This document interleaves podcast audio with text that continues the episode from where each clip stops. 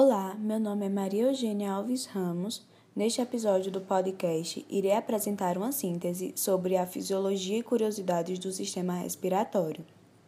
A fisiologia do sistema respiratório é constituída por um par de pulmões e por vários órgãos que circulam o ar para dentro e para fora das cavidades pulmonares.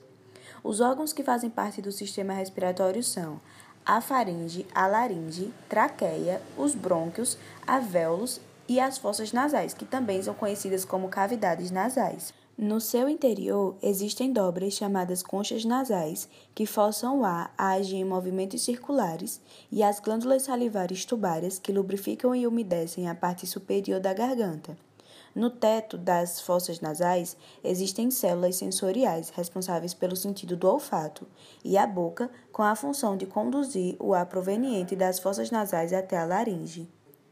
Algumas curiosidades é que o pulmão esquerdo é sempre menor, pois ele precisa comportar e acomodar melhor o coração, que fica no lado esquerdo da região torácica. O pulmão esquerdo é só um pouco menor que o direito, normalmente com cerca de 27 centímetros e 700 gramas. A cor do pulmão também vai escurecendo com o passar do tempo. Quando o ser humano ainda é recém-nascido, o pulmão apresenta uma coloração rosada, mas ele vai mudando para um vermelho mais escuro à medida que se desenvolve. Isso acontece porque o pulmão acumula mais impurezas e poluição, principalmente em cidades grandes. Outra curiosidade é que o pulmão é capaz de armazenar até 5 mil litros de ar, e a tosse é uma autodefesa do pulmão pois tossir é um processo de defesa dos pulmões quando ele vai expelir impurezas e possíveis germes que se acumularam durante um tempo. Mas cuidado! Tosse excessiva pode ser sinal de alguma doença, principalmente em casos de fumantes.